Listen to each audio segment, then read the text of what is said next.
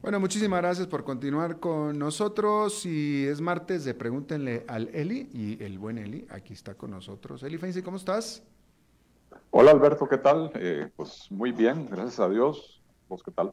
Todo bien, afortunadamente. Este, aquí pues estaba, estoy viendo eh, las cifras de, pues las noticias del coronavirus, ¿no? Y, y, este, y pues no, no, no, este, no, no se ve nada bueno. Estoy hablando del mundo, no, no, no necesariamente del país, que también, ¿no? Pero, pero malo el cuento. Anoche, ayer tuve, en el programa de ayer tuve una entrevista muy interesante con el jefe médico de la caja, este, eh, y, y, bueno, entre, entre lo más interesante que hablamos, eh, le pregunté no sé si la escuchaste, pero le pregunté específicamente él razonablemente cuándo esperaría que nosotros, aquí en el mundo, nosotros, quienes estamos escuchando, eh, podemos salir a la calle ya sin preocuparnos, sin tener medidas de, de, de, distanciamiento físico, sin tener que usar mascarillas, etcétera. Y él dijo, dijo él, razonablemente, más, como lo más pronto que sería, sería a finales del próximo año cuando pudiéramos ya finalmente sentirnos, si lo más pronto que pudiéramos sentirnos libres. Eh, y oye, pues este, a mí me... He estado deprimido desde entonces, este, mi querido Eli. Pues no, no me sorprende. Eh, a ver, yo, yo había calculado, de hecho lo había dicho públicamente, que yo no creía que antes de mediados del próximo año fuéramos a, sí. a, a, a volver a alguna semblanza de normalidad, ¿verdad? Eh, pero bueno, la, enfermedad sigue propagándose, eh, siguen habiendo rebrotes en, en, los diferentes países, ¿verdad? Se pone bajo control y luego de un tiempo regresa. Entonces, pues, lamentablemente sí, no, no es eh, sorprendente, ¿verdad? Definitivo. Y por cierto que en el caso de Costa Rica, eh, aquí nada más comentando contigo, de acuerdo a Worldometers, eh, en el caso de Costa Rica, en este momento estamos con 13 mil casos por millón de habitantes, estoy hablando de infecciones, 13 mil uh -huh. casos por millón de habitantes, y eso nos coloca en el, eh, ok, en una lista de 215 países, nos coloca, nos coloca en el número 192. De mejor a peor. De mejor a peor. De, de, de eh, sí, de mejor a peor. Sí, somos el 192. Pues yo no sé por qué lo pone así, pero de 215 estamos en el lugar 192. Este, en América Latina nos gana en esta métrica Argentina. Eh, vamos a contar España también, Colombia, bueno, Torcan Caicos eh, y bueno, Brasil, Estados Unidos, Perú, Chile y bueno, Aruba, si quieres contar también Aruba, pero bueno, el punto es que eh, el peor país es Qatar, que tiene bueno, ese tiene 40 y, no, ¿quién es? Bahrein. Bahrein tiene 44 mil casos por millón de habitantes. Eh, pues aquí en, en, Costa Rica estamos en 13 mil. Eh, y subiendo, ¿eh? Cada día, esta, esta, esta, esta escala, cada día que, que, que pasa, con, con, cada, con cada infección que sucede, pues va subiendo, va subiendo, va subiendo, ¿no? Pero en fin. Y, y muy, y muy lamentable y preocupante porque ya se acerca la, temporada alta del turismo, que por supuesto nadie espera que sea una temporada normal, pero creo que si, si estuviéramos haciendo mejor las cosas en el país, podríamos ver un, un repunte interesante de, de, visitantes de afuera, pero, pero pues todo parece indicar que con estas cifras no, no se va a dar, ¿verdad? Claro, por cierto, ya para pasar a las preguntas del público, pero una cosa muy interesante que se desprendió ayer de la, de la entrevista con el jefe médico de la caja, eh, a pregunta expresa mía, eh, yo le, le, pregunté, le pregunté, cada uno de estos mil casos que se está presentando diariamente en Costa Rica, cada uno de ellos, si hubieran estado haciendo lo que estaban haciendo cuando se contagiaron, pero le hubieran estado con la mascarilla puesta o el cubrebocas puesto, lavándose las manos, -huh. haciendo exactamente lo mismo que estaban haciendo, ¿se hubieran infectado? Uh -huh. Y me dijo, no, no se hubieran infectado. Eh, Tú sabes, Alberto, que yo el, el, 30 de marzo hice un hilo en Twitter donde puse, eh, se está acumulando evidencia alrededor del mundo de que el uso de las mascarillas es una, buena barrera para proteger eh, digamos que la evidencia tal vez no era concluyente en ese momento, pero eh, eh, los países que habían tenido más, más éxito en, controlar la primera ola, pues entre otras medidas estaban haciendo eso, ¿verdad? No, no, te puedo explicar el nivel de, de, de desprecio que generó ese, ese tweet y tengo que decir, por supuesto, siempre los defensores del gobierno en primera línea, pero incluso de amigos míos y de conocidos míos que me, que me dijeron, quédese callado, usted no sabe nada del tema, este, eh, limítese a opinar de economía, concepto que se me hace interesantísimo, ¿verdad? Porque cuando se habla de economía, cualquiera puede opinar. Y ojo, yo soy liberal, yo sí creo que cualquiera puede opinar. No cualquier opinión vale lo mismo, pero cualquiera puede opinar. Eh, pero, pero nunca había tenido yo una reacción tan odiosa como ese día, eh, diciéndome que no sabía de lo que estaba hablando y qué sé yo, a pesar de que en el tweet yo citaba artículos científicos y otras, y otras cuestiones.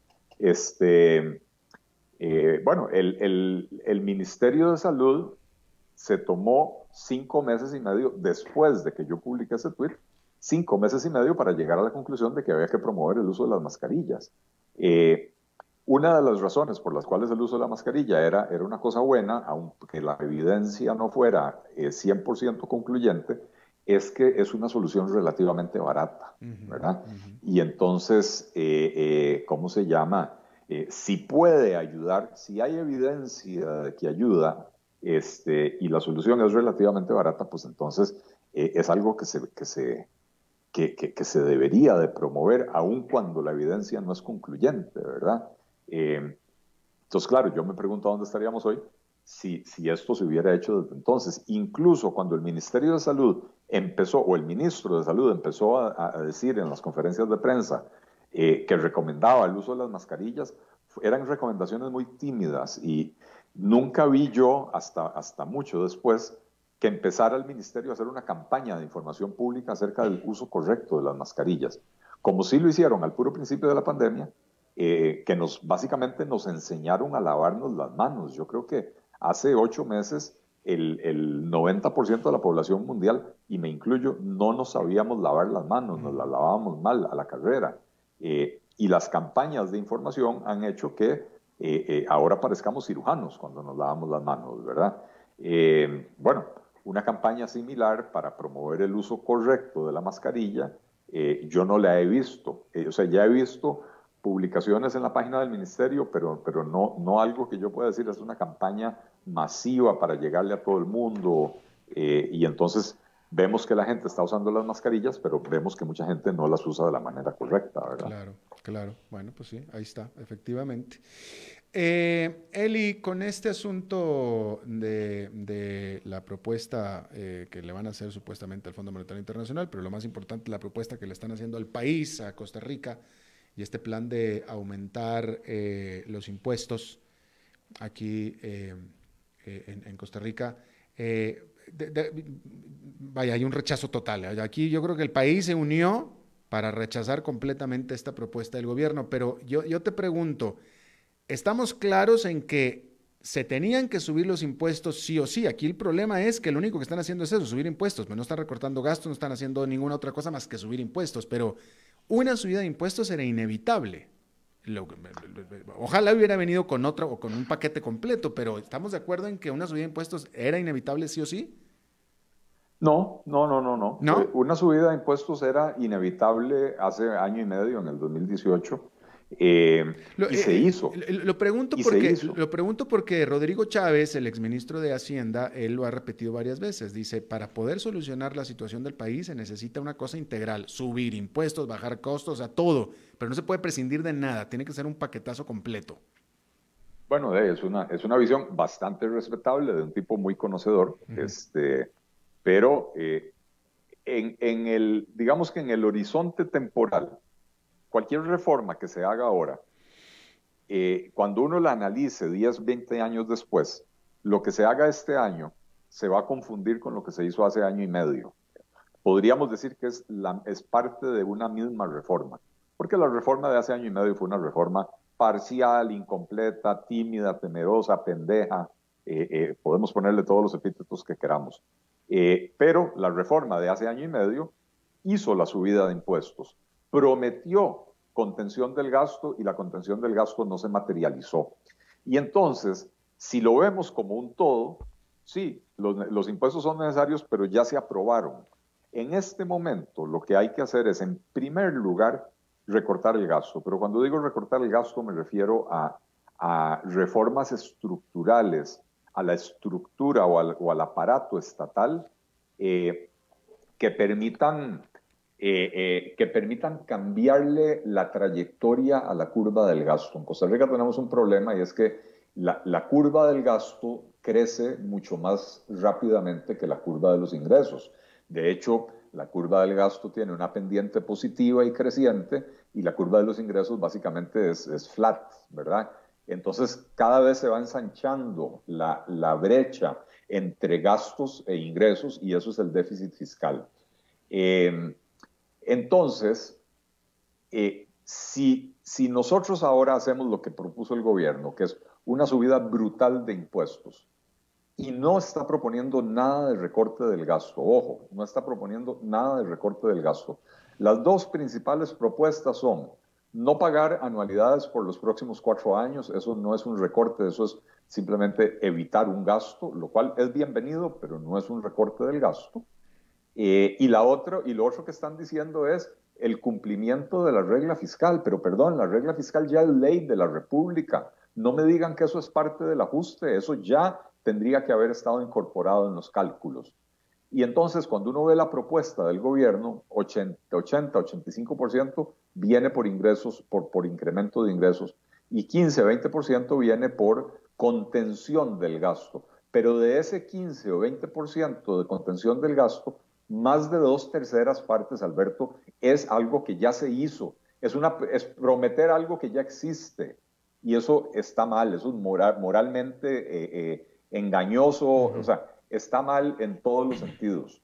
Este, entonces, hoy hay que cambiar la estructura del gasto público para cambiar esas trayectorias de las curvas, para hacer que la curva del gasto deje de crecer, más bien que baje para que se aproxime a la, a la curva de los ingresos y entonces poder esperar que algún día haya eh, reactivación económica para que la curva de los ingresos pueda crecer.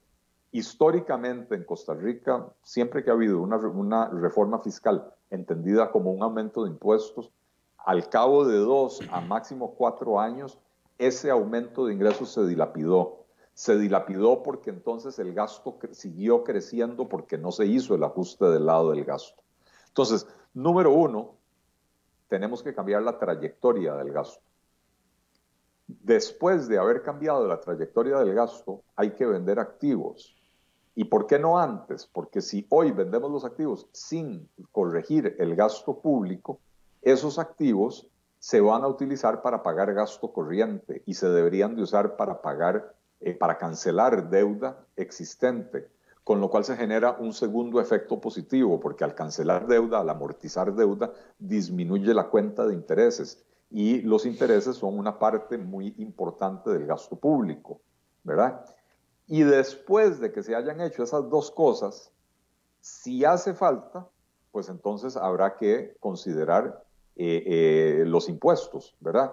Pero en el caso de los impuestos, yo estoy convencido de que la forma de incrementar la recaudación es eh, más bien simplificando el esquema tributario, no subiendo los impuestos y menos subiéndolos brutalmente. Esta subida de impuestos lo único que provocaría es eh, mayor informalidad, mayor evasión, mayor ilusión.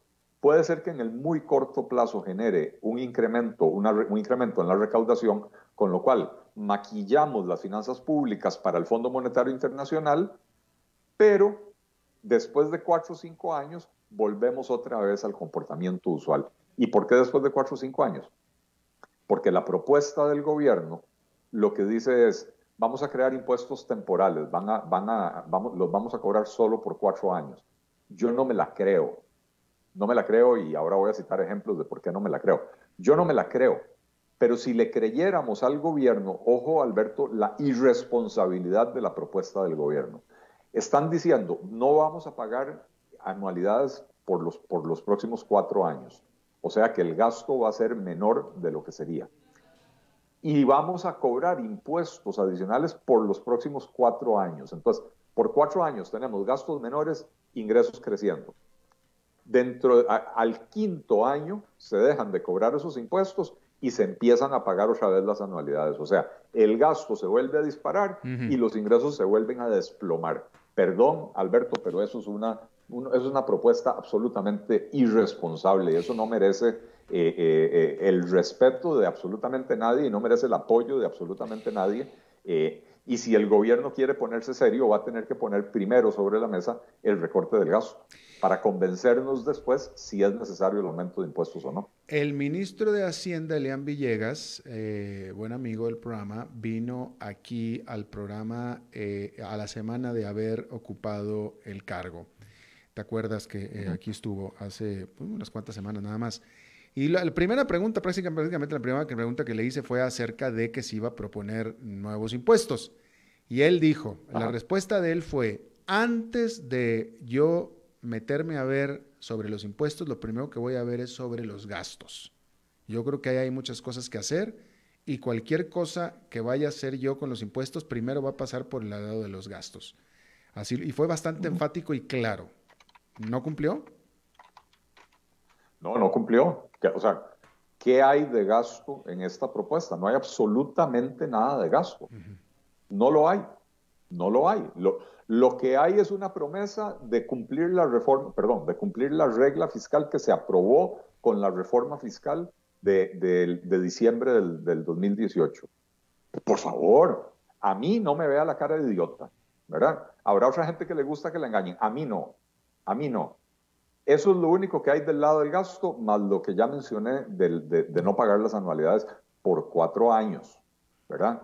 Entonces, eh, seamos más serios, seamos más serios. ¿A dónde está? o sea, las palabras se las llevó el viento, ¿verdad? Pues Vino a tu programa y, mintió, o tal vez en ese momento no estaba mintiendo, tenía la intención de recortar el gasto, pero después, eh, eh, como, como, como dicen, como dicen los, los, memes, ¿verdad? Este, después me acordé que era del PAC y me arrepentí, ¿verdad? Este, porque de, el ADN del PAC es clave a la gente con impuestos, sobre todo clave la actividad productiva, y cuando digo clave la digo en todos los sentidos de la palabra, clávela a la pared para que no se pueda mover más con impuestos, ¿verdad?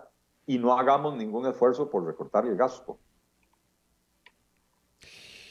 Eh, ¿Dónde sería, a ver, eh, y te lo pregunto porque yo te he oído decir a ti eh, eh, que las propuestas que tú haces no implican despedir de manera masiva a empleados del gobierno. Cuando tú hablas de que este gobierno debe recortar gastos, específicamente, así concretamente, ¿a qué te refieres? ¿En qué partes donde debe de recortar que sea sensible y haga diferencia? Eh, Ayer precisamente presenté una propuesta, más bien 10 propuestas de recorte del gasto, entonces repasemos.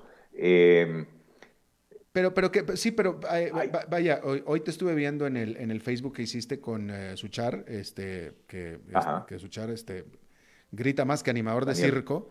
Este, pero, este, pero, pero, pero, pero sí, pero vaya, la parte, y esta, esta discusión también la tuve yo con el ministro Villegas, es decir, a mí, este, de pronto me, parece que estoy platicando eh, bastante con políticos porque yo no veo, vaya, yo, yo vi tus propuestas, pero yo no, vaya, será mi experiencia que he visto en otros países, ¿no? Este, eh, eh, es decir, no, puedes recortar el gasto de manera sensible. O sea, ¿cómo puedes hacer un recorte de manera sensible, fuerte, que haga diferencia, sin disminuir el tamaño del Estado?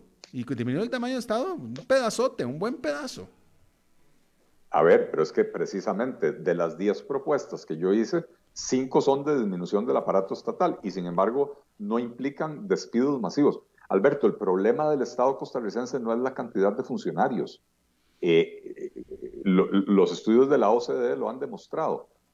Costa Rica, cuando, cuando medimos el empleo público en términos de, de la proporción de, de los empleados que están en el sector público, Costa Rica está en la parte más baja de la tabla de todos los miembros de la OCDE. o sea, por debajo de Costa, entonces, Costa Rica está Japón. Entonces, ¿dónde está el ahorro? Si, el ahorro no está en despedir gente, entonces está en, pagarles menos.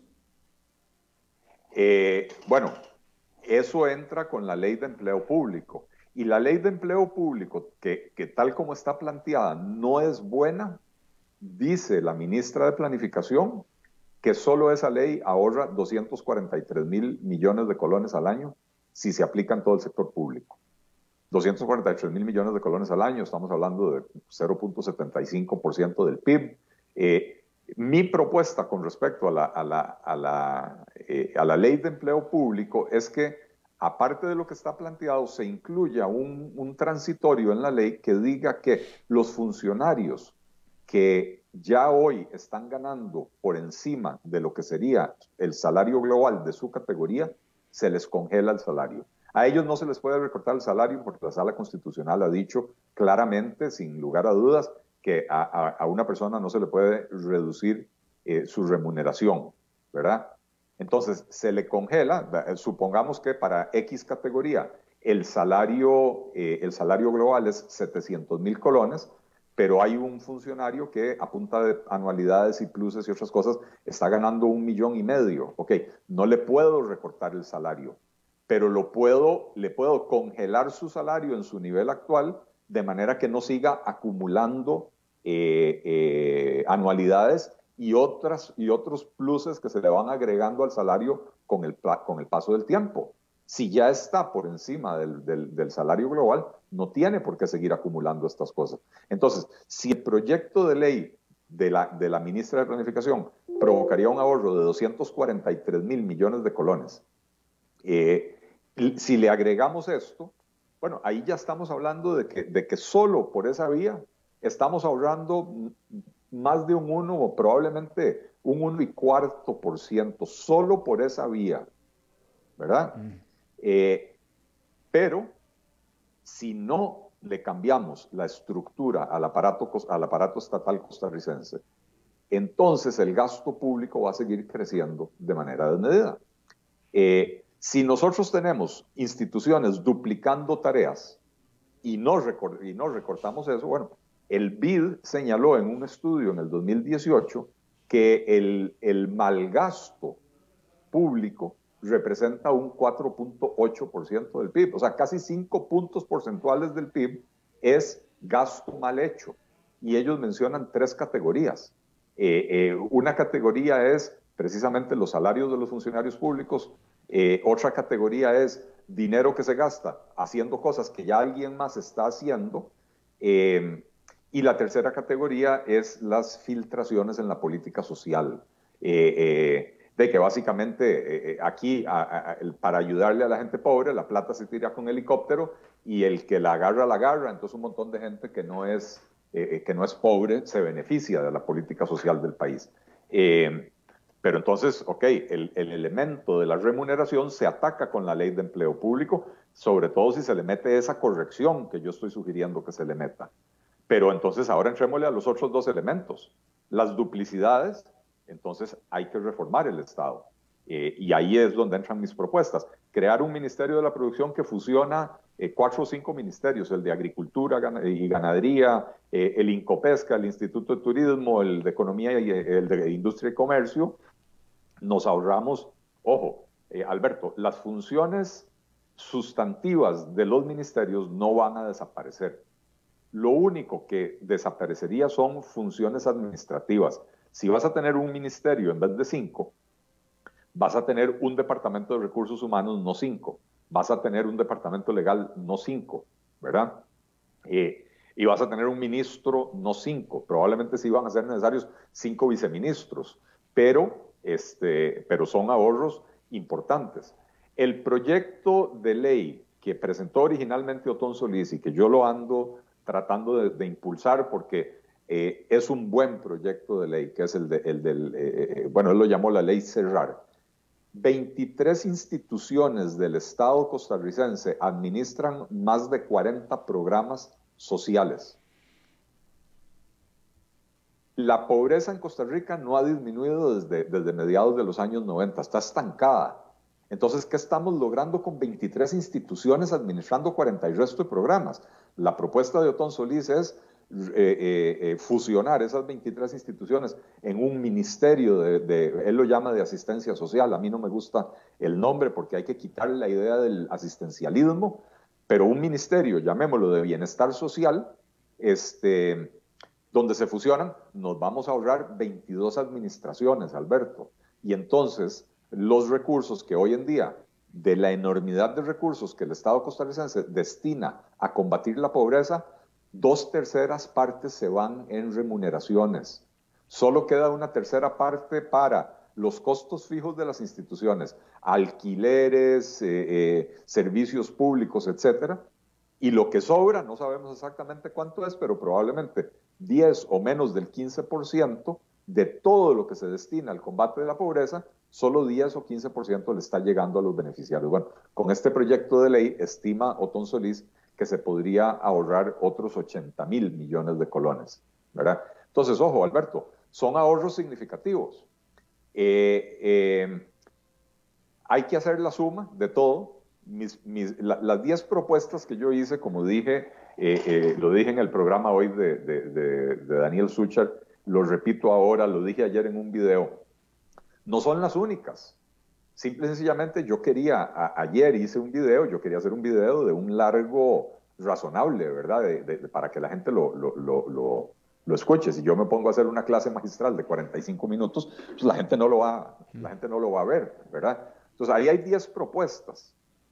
Solo estas dos que mencioné, estamos hablando de un ahorro de uno y medio, probablemente más por ciento del PIB. Solo en estas dos. Yo mencioné otras ocho. Y hay, si nos sentamos a, analizarlo seriamente, fácilmente producimos 20 o 25 propuestas.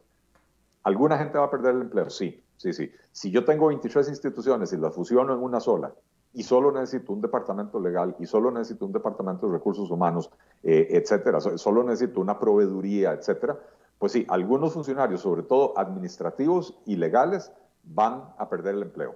Eh, pero no, son, no, es, no, es un desempleo masivo, no, es, no son los funcionarios en las áreas sustantivas de los ministerios los que perderían el empleo y los, y los trabajadores administrativos y legales son los que más fácilmente podrían encontrar trabajo en el sector privado.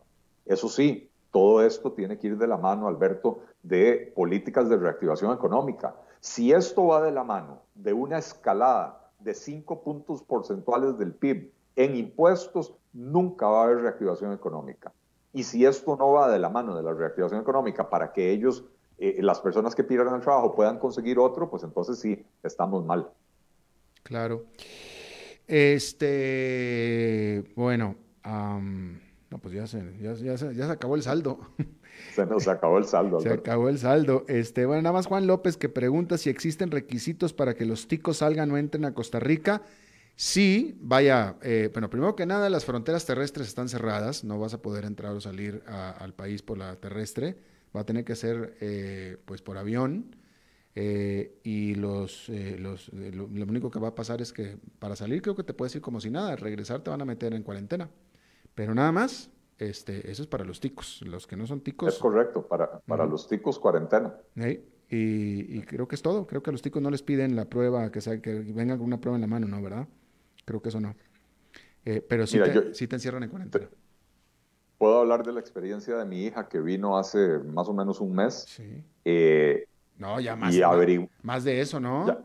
Ya, más? Yo creo que sí. Pero bueno. No, es que estás pensando en la otra, porque una hija vino en marzo y esa ya se fue. Ah, pero la otra la otra vino hace, hace poco, mes, ah. mes y medio. Ah, bueno. Este, eh, averiguamos si ella podía hacerse la prueba del COVID y venir y no tener que hacer cuarentena y nos dijeron que no, que los ticos pueden entrar sin traer prueba, pero tienen que hacer cuarentena obligatoria aunque traigan la prueba. Y la cuarentena eh, son 14 días. 14 días. En la casa. No sé si ha cambiado desde entonces, me parece que algún cambio iban a introducir porque el trato es discriminatorio, porque el extranjero con prueba del COVID puede moverse por el país y el costarricense con prueba del COVID no, ¿verdad? Pero no sé si lo han cambiado. Yo tampoco, la última persona que yo vi, eh, Tico, vino, llegó al país, ¿qué fue esto? Hace unas tres semanas y también lo metieron 14 días a, cuarentena sin prueba. Eh, no le pidieron prueba, pero sí 14 días en cuarentena. Este, bueno, pues eh, me adueñé del programa. le pido una disculpa a todos tus fieles seguidores que todos hicieron muchísimas preguntas y en esta ocasión, qué pena, pero me, no me importó me adueñé del micrófono y acaparé a Eli, pero espero de todos modos que haya sido en la línea eh, de lo que los seguidores de Eli y los del programa pues querían escuchar. Espero. Si no, pues una disculpa para todos. Yo, yo creo que sí. Yo, yo revisé preguntas antes del programa, iban muy en la línea. Eh, este es el tema, el tema de la reforma fiscal, de la, de la propuesta del gobierno al fondo es el tema de la semana. Así es, así es. Bueno, pues Eli Feinstein, de todos modos, gracias por participar en el programa y les prometo a los seguidores que el próximo martes Eli será todo de ustedes completo. Despídete de tus seguidores, Eli.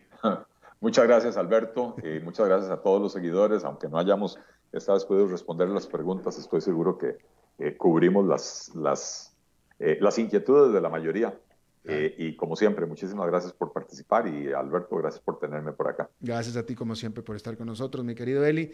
Bueno, y eso es todo lo que tenemos por esta emisión de A las 5 con servidor Alberto Padilla. Gracias por habernos acompañado. Espero que termine su día en buena nota, en buen tono. Y nosotros nos reencontramos en 23 horas. Que la pase muy bien.